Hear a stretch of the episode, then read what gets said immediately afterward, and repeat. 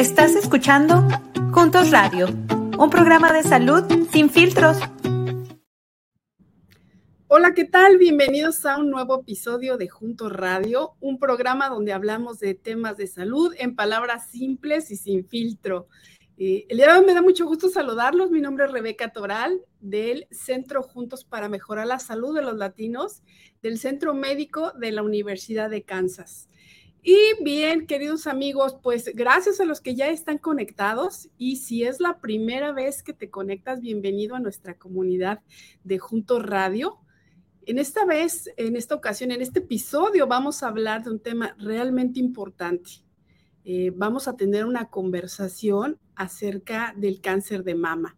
Y bien, em, queremos que aquí en Juntos todos aprendamos acerca de esta enfermedad y cómo crear conciencia en toda nuestra comunidad latina. No te olvides de acompañarnos durante estos 30 minutos, que en realidad son muy breves, y no olvides que este es un programa en vivo, por lo que cualquier pregunta o, dudas que, o duda que puedas llegar a tener, tenemos a nuestro médico invitado del día de hoy. Para mí es un placer realmente eh, presentarles a la doctora Alejandra Pérez. Hola doctora, ¿cómo está? Bienvenida. Hola, muchas gracias por la invitación. Déjenme platicarles que la doctora Pérez es profesora asociada de medicina clínica en la División de Oncología, de la Facultad eh, de Medicina de Miller de la Universidad de Miami. Además está triplemente certificada en medicina interna, hematología y oncología. Y actualmente la doctora Pérez es directora del Brahman Family Breast Cancer Institute. Doctora, bienvenida de nuevo. ¿Nos podría eh, compartir un poquito más acerca de su trayectoria profesional? Eh, sí, claro. yo soy colombiana, ah, pero llevo ya muchos años en este país y me he dedicado al tratamiento y a la investigación del, cáncer de mama. Ah, llevo 25 años trabajando ah, en este campo, ahora con la Universidad de Miami, tratando pacientes con cáncer de seno, obviamente Ah, pero también ah, tratando a mujeres y a hombres que tengan un riesgo elevado de tener esta enfermedad ah, en su vida. Eh, entonces tratamos pacientes de alto riesgo y, pacientes con la enfermedad. Qué interesante, doctora. Y bueno, como el tiempo es tan cortito, vamos a entrar de lleno en el tema. Eh, conversaciones sobre el cáncer de mama. La pregunta obligada, doctora, ¿qué es el cáncer de mama?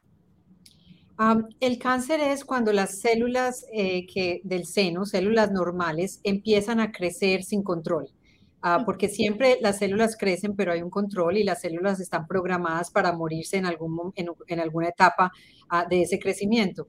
Em, lo que sucede es que estas células no paran de crecer, entonces empiezan a generar ah, tumores que son malignos y que sin tratamiento siguen creciendo y van a causar un problema localmente en el seno o, o ya diseminándose a otras partes del cuerpo. Ok. Y doctora, ¿cuáles serían los factores de riesgo más comunes? Eh, hay, hay, muchos factores de, de, riesgo para desarrollar cáncer de seno. Uno de ellos es historia familiar. Ah, si hay en la familia la mamá o hermanas o abuelas, pacientes que tienen una historia familiar significativa de cáncer de mama ah, o de otros tipos de cáncer, como es de cáncer de ovario, ah, cáncer de páncreas. es importante saber la historia familiar. Nosotros los hispanos no le ponemos mucha atención a la historia familiar o no se habla del tema. Eh, eh, pero es importante, es importante conocer la historia familiar. Ese es uno de los factores de riesgo. Hay otros factores de riesgo como son cambios eh, del estilo de vida, la obesidad no ayuda en cuanto al, cáncer de seno. Mientras más obesidad tenemos, más aumento en el riesgo de cáncer de seno hay. Em, a terapias hormonales, hay ciertos tipos de terapias hormonales que también pueden aumentar el riesgo de cáncer de seno. A tener un primer periodo muy joven. ¿No? Una, eh, el primer periodo generalmente llega a los 12, 13, 14 años, ah, pero ahora ah, vemos que hay ah, niñas y adolescentes que están teniendo sus periodos a los 9, 10 años. Y lo mismo con una menopausia muy tardía.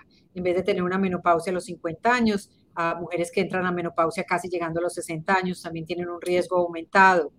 Eh, radiación, previa radiación para otros tipos de tumores, eh, la alimentación, lo que comemos, fumar, tomar alcohol, un montón de, de, cosas, unas que podemos cambiar y otras que no, Eh, no, yo no puedo cambiar mi historia familiar, ah, pero sí puedo cambiar un montón de cosas en el, en los, en el estilo de vida que llevamos, comiendo bien, haciendo ejercicio, todas estas cosas que nos pueden ayudar a, mejorar el riesgo.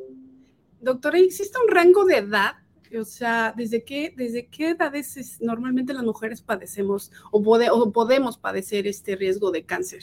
Sí, el, cáncer de seno se da más, más frecuentemente en las mujeres después de la menopausia, o sea, después de los 50, 55 años es más común.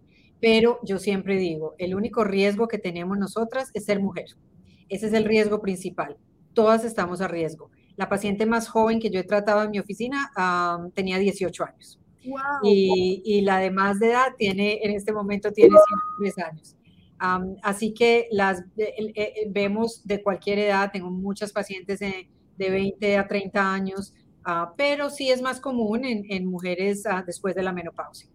Ok, ¿y cuáles son? Eh, ya hablamos un poco de que hay riesgos que son inherentes a nosotros como nuestra historia familiar, pero ¿existen algunos cambios que, que podemos hacer nosotros en nuestro estilo de vida para ayudar a reducir este riesgo?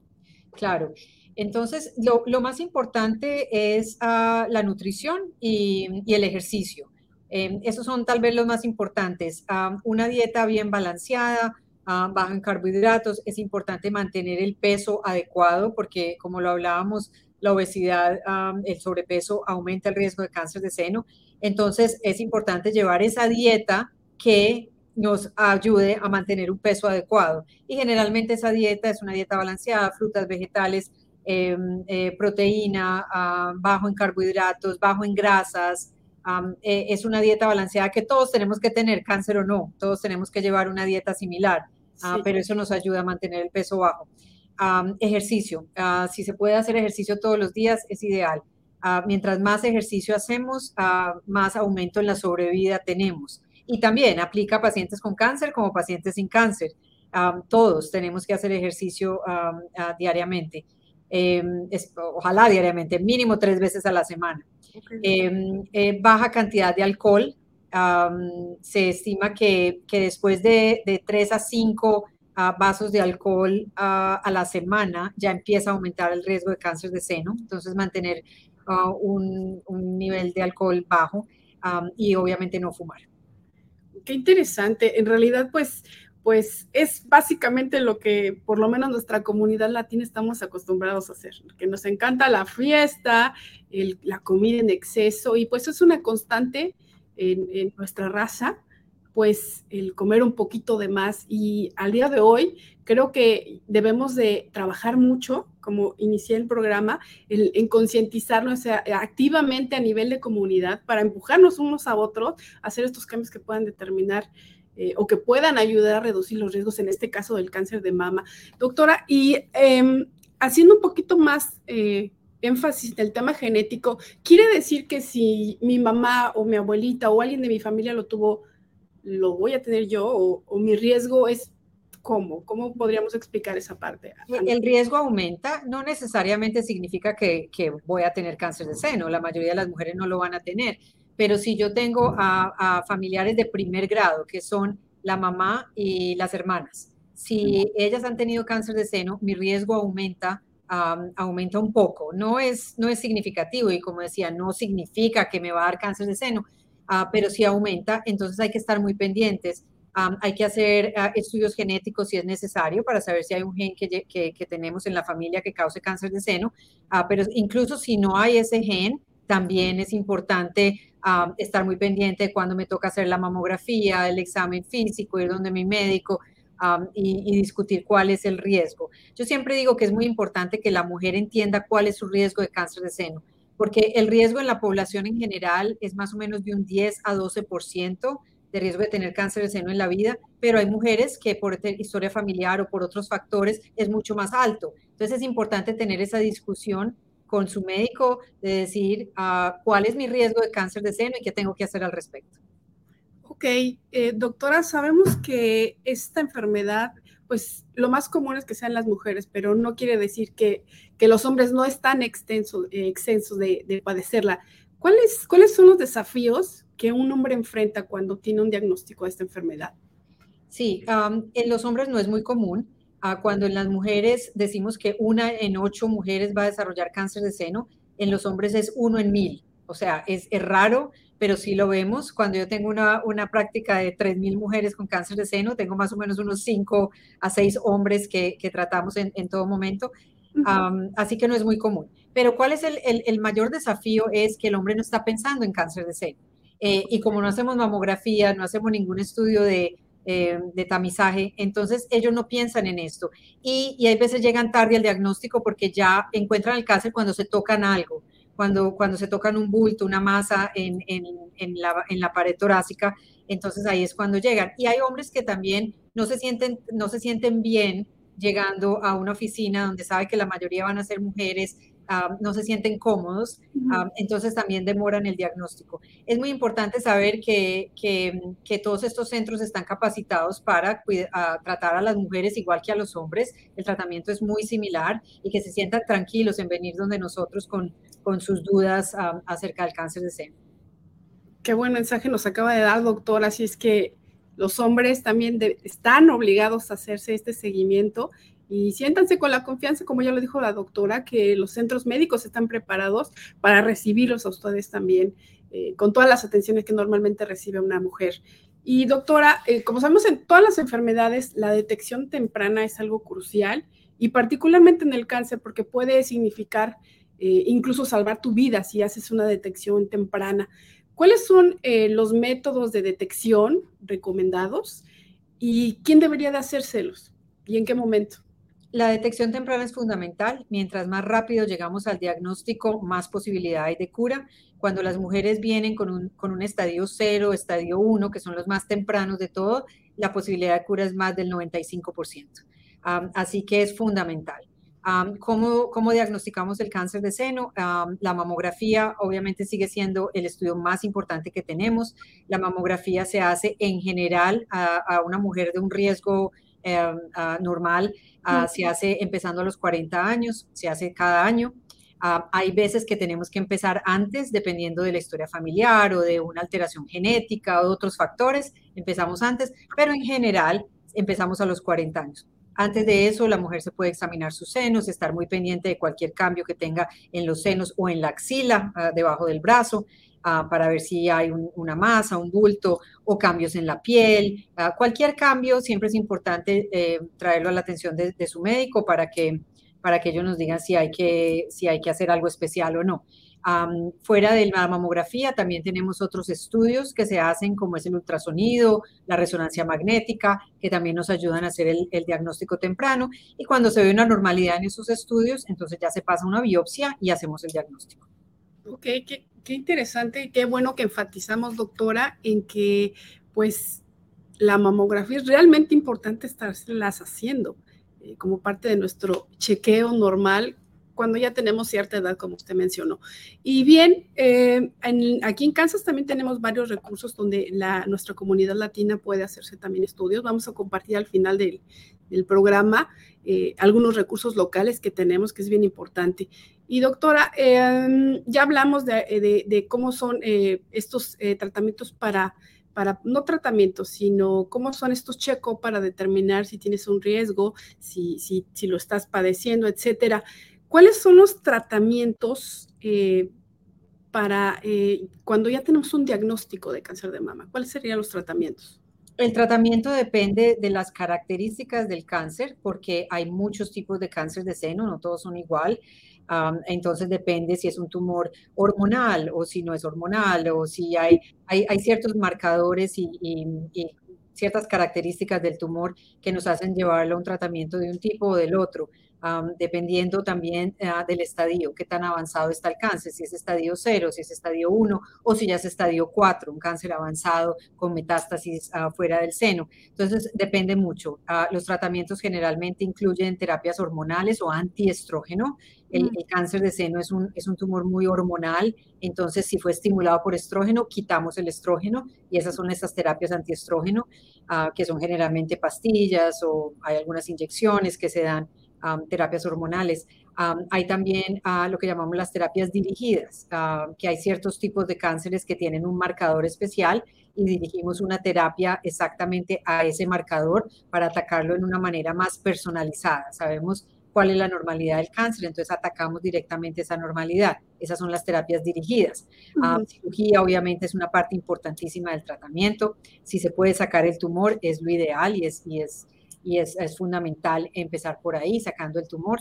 Y después ya sean terapias preventivas que pueden incluir quimioterapia o terapia hormonal o radiación hay veces que esas terapias se dan antes de la cirugía. Si tenemos un tumor grande, disminuimos el tamaño del tumor.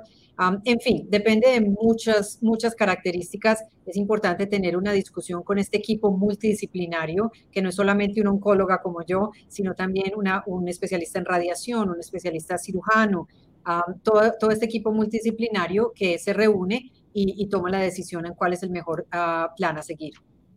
Ok. Y los tratamientos de cáncer de mama, doctora, eh, pues pueden ser físicos, y, pero también tenemos unos eh, desafíos que son la parte psicológica. ¿Cuáles son algunas estrategias eh, para, ah, para sobrellevar estos efectos? pues secundarios cuando se tiene un tratamiento, pero también en la parte emocional creo que podemos enfatizar un poquito más en la conversación.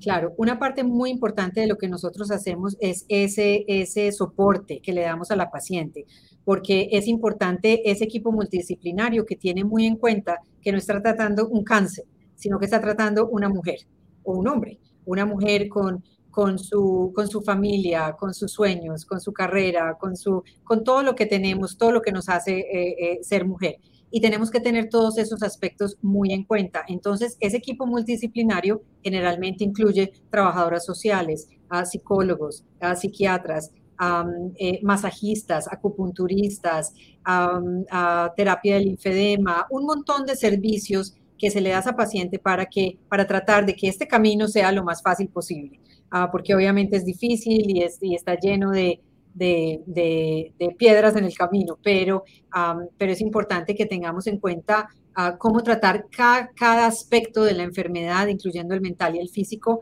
Eh, estas mujeres ah, manejan eh, eh, problemas serios como perder sus senos ah, o perder una parte de su cuerpo, perder su pelo por la quimioterapia, hay depresión, hay eh, la negación al diagnóstico, después viene el miedo a la recurrencia, que siempre estamos pendientes de que si me va a volver el cáncer o no. O sea, son un montón de factores que manejamos con este equipo multidisciplinario. ¿Cuál diría usted que son, ya medio los, eh, mencionó, cuáles serían normalmente los, los, eh, las etapas cuando se tiene un diagnóstico por las que pasa una persona? Es decir, esta etapa de negación, como bien dijo, eh, ¿Nos puede explicar un poquito más acerca de eso? Porque es realmente interesante. Sí, claro, hay etapas. Eh, primero está el shock. Eh, y, por qué? ¿Y por qué yo? Y la pregunta realmente no es por qué yo, sino por qué no. O sea, todas estamos a riesgo y es una en ocho, así que es una enfermedad supremamente común. Pero esa es la primera etapa, el shock de, de no.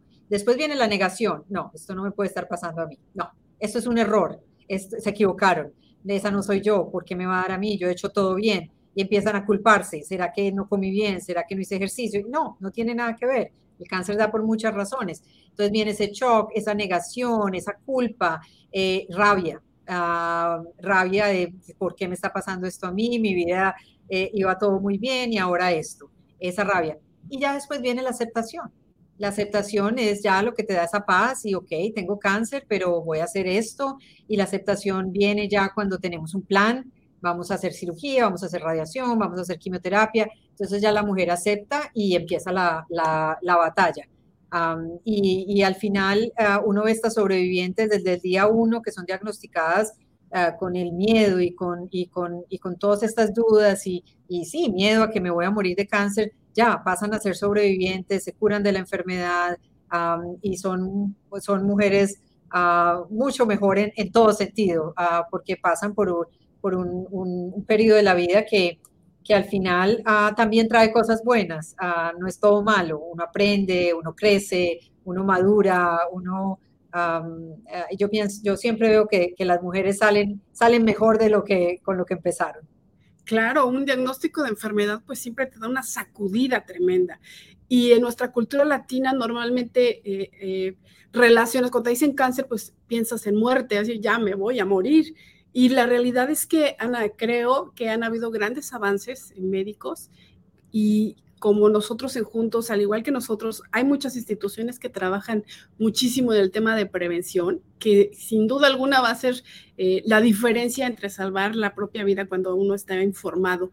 Y doctora, eh, hablando del, de los sistemas de apoyo que hay eh, actualmente a nivel nacional, ¿Usted conoce algunos? ¿Hay algunas estrategias que se manejen a nivel nacional eh, o recursos disponibles para pacientes, para sobrevivientes y también para la familia que usted conozca?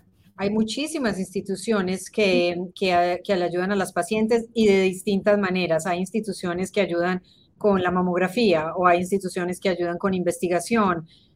y, hay, y hay muchísimas y otras que se concentran mucho en la población hispana está, están las, uh, la, el American Cancer Society, la Asociación Americana de Cáncer, está el, el Komen Foundation, eh, está Avon, eh, está el, el, Cancer Research ah, Foundation, el Breast Cancer Research Foundation. O sea, hay un montón de instituciones que ya es importante preguntar y nosotros como hispanos, ah, de pronto hay, hay mujeres que no tienen seguro y que no saben a dónde ir, no hay, no hay disculpa porque hay instituciones que nos van a ayudar.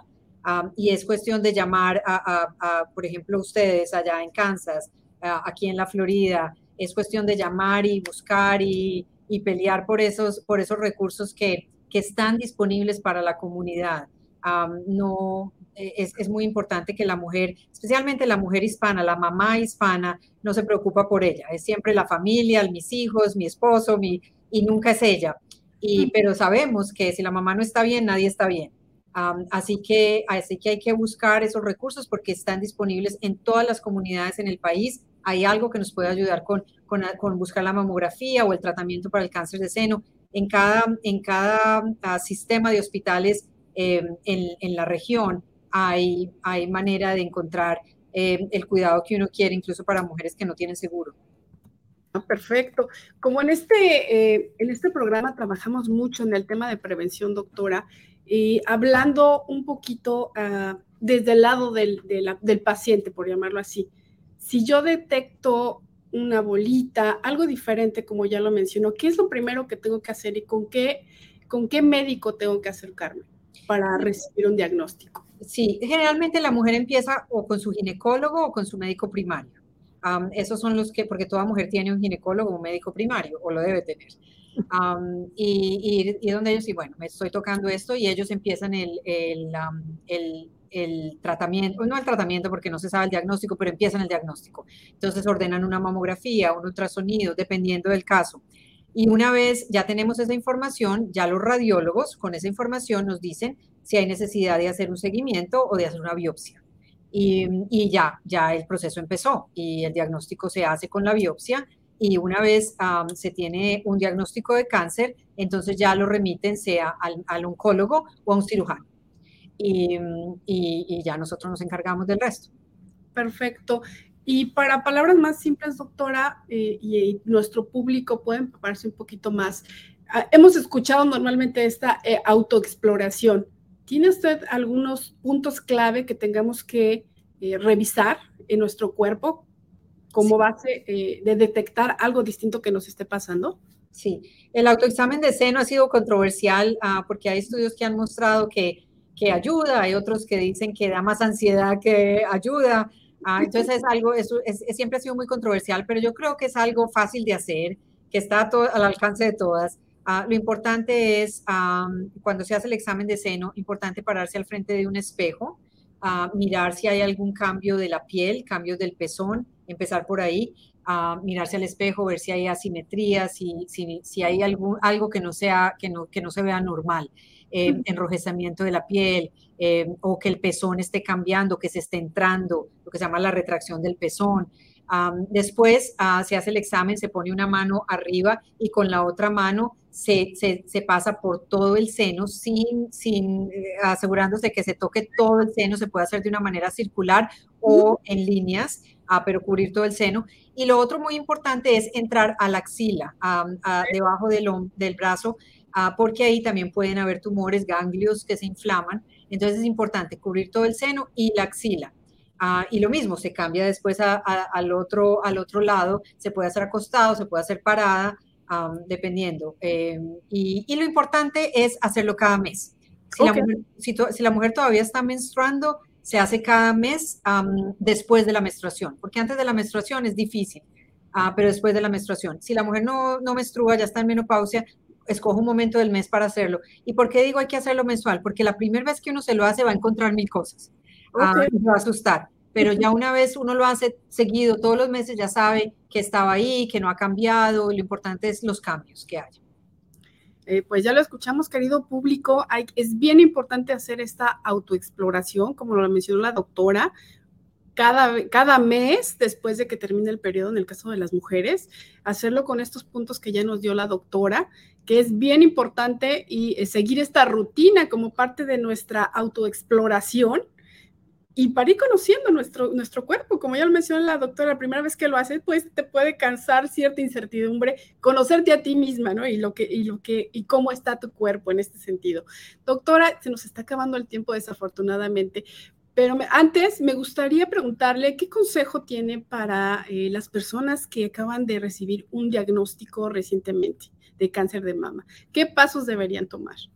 Ah, lo más importante es que no demoren el tratamiento, ah, que busquen un equipo multidisciplinario, que lo tienen en la Universidad de Kansas, que en, los hospitales generalmente eh, universitarios ah, tienen ese equipo multidisciplinario, que, no lo, que no demoren el diagnóstico, que no les dé el miedo, que es lo que hace demorar ese, ese tratamiento. y que sepan que la mayoría de las mujeres con cáncer de seno se van a curar de esta enfermedad entonces es importante hacerse ese tratamiento para poder curarlo y, la vida sigue. así que eh, lo más pronto que puedan llegar a, su tratamiento eh, es lo más importante. Encontrar un médico que les dé confianza, con el que se sientan tranquilos, hablando, preguntando. Y ese médico eh, tiene un equipo también de enfermeras, de navegadores, ah, de trabajadores sociales, otras personas que también pueden ayudar a que la paciente ah, pase por este camino un poco más fácil. Gracias, doctora. Y, bien, pues eh, hay que abrazar nuestro cuerpo, hay que abrazar lo que nos pasa y, eh, hacer conciencia de ello marcará la diferencia, sin duda alguna, doctora. Y como lo dijo eh, la doctora Pérez, esto es un mensaje de esperanza a final del camino. Hay, hay todos los recursos si hacemos una detección temprana de esto y nuestra vida puede, puede ser diferente. Y ya lo dijo la doctora, podemos ser todavía inclusive mejores después, si es que nos pasa esto. Y se nos ha acabado el tiempo, pero antes de irnos, tenemos algunos recursos aquí en la comunidad de, Kansas City, tanto en Kansas City, Kansas, como en la parte de Missouri, donde pueden eh, hacerse sus mamografías gratis.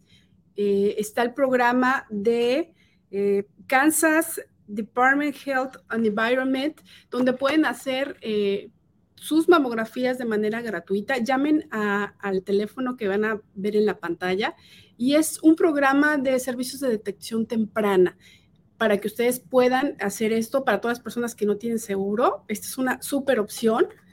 Y el siguiente es el Health Woman. También ellos proporcionan información y hacen mamografías gratis también es otro eh, proyecto que maneja la parte de Missouri. Y doctora, pues no me resta más que agradecerle el tiempo, nos ha cambiado una perspectiva, gracias por, eh, por esta eh, información que realmente es importante para toda nuestra comunidad aquí de Juntos Radio. Y bien, pues nos vemos hasta el próximo capítulo de Juntos Radio. No se olviden de seguirnos en nuestras redes sociales como Juntos KS y nos vemos el siguiente episodio con el tema de menopausia. Hasta la próxima. Gracias.